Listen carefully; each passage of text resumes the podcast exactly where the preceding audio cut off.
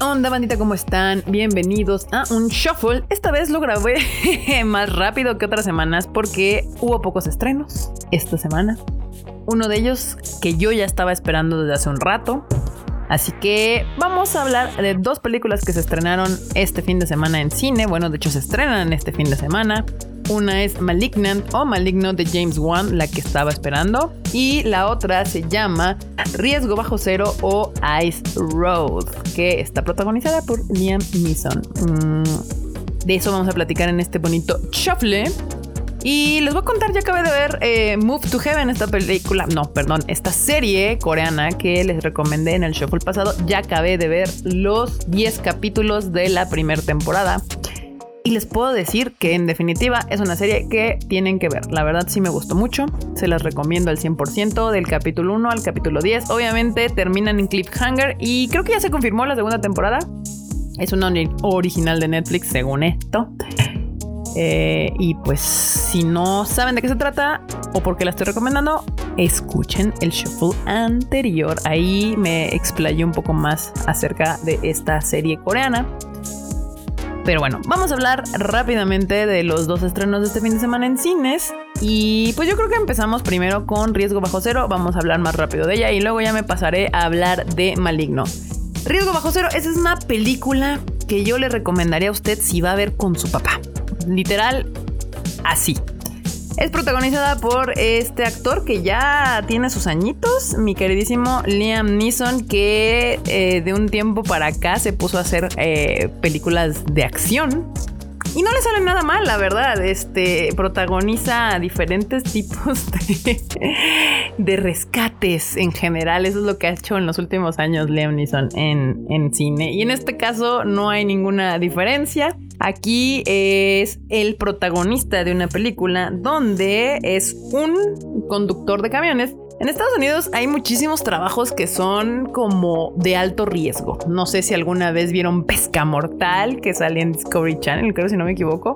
Y hay otro que es este justamente. Son camioneros que pues viajan en lagos o ríos congelados con sus trailers literalmente, ¿no? Entonces, como podrán entender, es un trabajo bastante riesgoso porque pues vas a subir un trailer de un montón de toneladas junto con el cargo que lleva a un río o lago congelado y pues eso con los riesgos correspondientes que conlleva hacer esta situación. ¿Por qué se supone que tienen que hacer este viaje? Pues porque hay una mina y en esta mina explotó eh, y ellos son los únicos que pueden llevar lo que se necesita para rescatar a los mineros que están dentro de esta mina atrapados.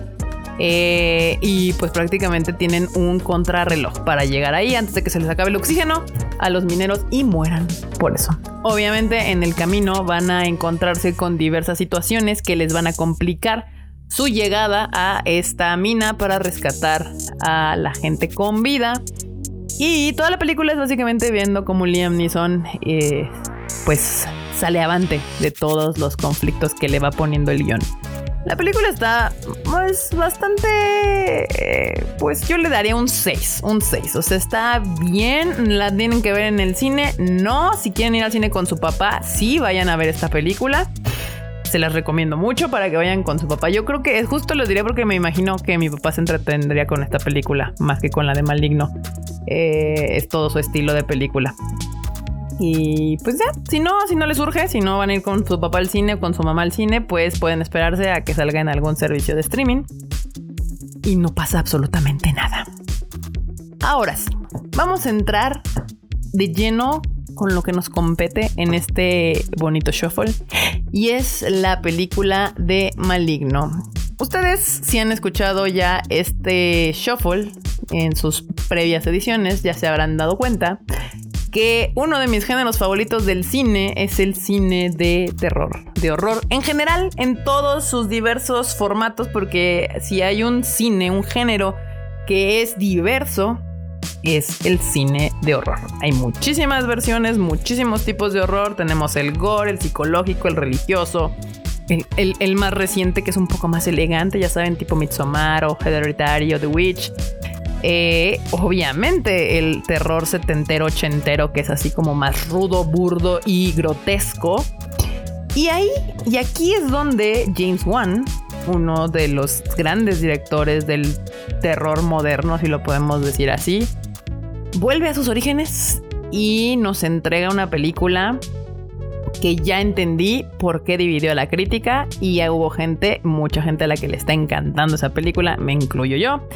Y por qué la otra mitad de la gente la está odiando y le está dando pésimas calificaciones. Ahora, para ponernos en contexto, porque algunas veces a la gente se le olvida que James Wan, antes de ser el director de Aquaman y hacer toda esta franquicia del conjuro y todos sus alrededores y haber hecho Fast and the Furious 7, creo, si no me equivoco, James Wan empezó su carrera en el cine del terror, del horror en general, y esta película que lo impulsó como a que eh, Hollywood lo notara como un prospecto a gran director fue So, esta película que en México le pusieron el juego del miedo. Y bueno, recuerdo muy bien haber ido a verla al cine y haber salido fascinada porque, primero que nada, es una película que se ve que se hizo con dos pesos. Y eso es lo bello y lo que más me encanta del cine de terror, que muchas películas se hacen con dos pesos y pues sí, es cierto, hay un montón de basura, pero de vez en cuando suceden estas pequeñas y grandes joyas. Muchos de los directores actuales que están haciendo ruido y que ahora lo están contratando para hacer películas en DC y en Marvel y en estas cosas, sus primeras películas fueron cine de terror. Eh, ¿Por qué? Porque pues al tú lograr hacer una historia competente con dos pesos, tienes que hacer uso de muchos recursos cinematográficos sin tanto efecto especial carísimo, sin tanto actor de primera línea. Entonces, eh, si tú logras traer al cine a mucha gente sin necesidad de usar el clásico truco hollywoodense de andar contratando A-listers de actores y andar pagando millones y millones y millones de pesos en efectos especiales, pues prácticamente es, es una gran prueba de que vales la pena como director. Y James Wan lo hizo primero con So, y luego se aventó una de mis sagas favoritas. La saga completa no está chida, pero la primera y segunda película de Insidious también se me hacen unas grandes joyas. Y de ahí me volví gran fan de este director. Luego hizo El Conjuro. Para mi gusto era una película de terror bastante bien lograda, pero era mucho más accesible a un público en general. Porque esa es otra. El cine de terror para mí tiene un cine que es muy accesible para mucha gente.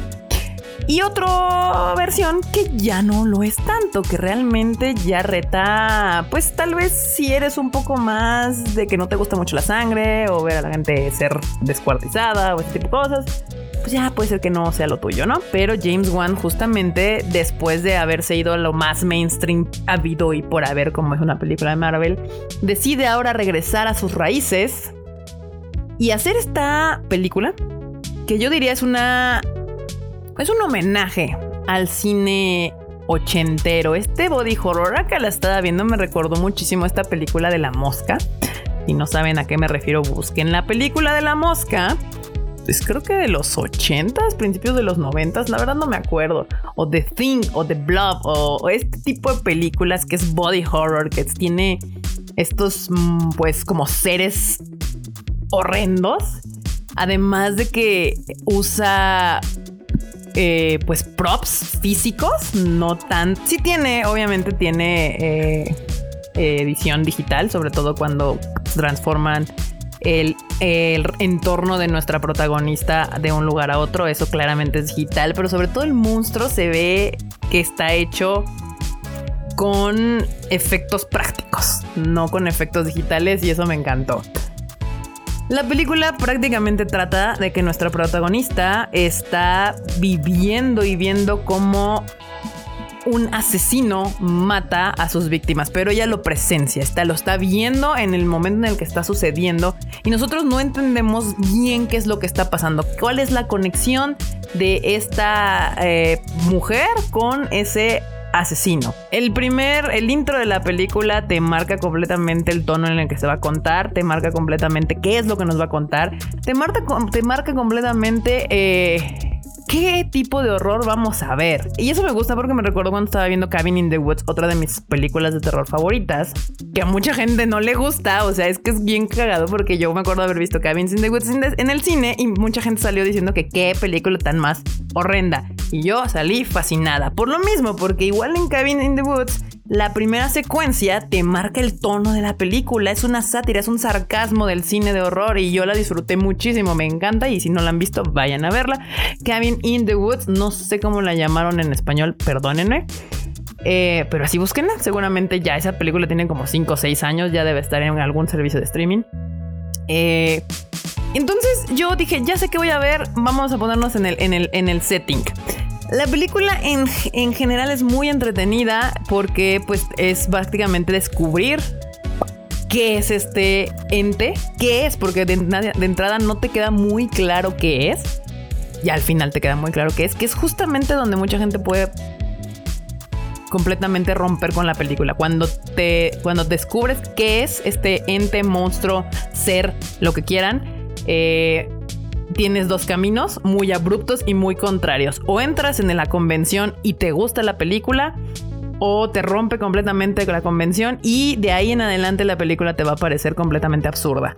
A mí me gustó, yo entré en la convención, me recordó muchísimo estas películas que veía eh, ochenteras, noventeras, así de este horror burdo, sangriento, porque aparte también es bastante sangrienta. Esta película no quita la cámara de lo que está sucediendo, no es como otras películas que les había contado que cuando se supone van a matar a alguien te, te quitan la cámara y solamente ves el splash de sangre. No, no, no, no, aquí sí vas a ver las muertes tal cual suceden y cómo, cómo, cómo se hacen, ¿no?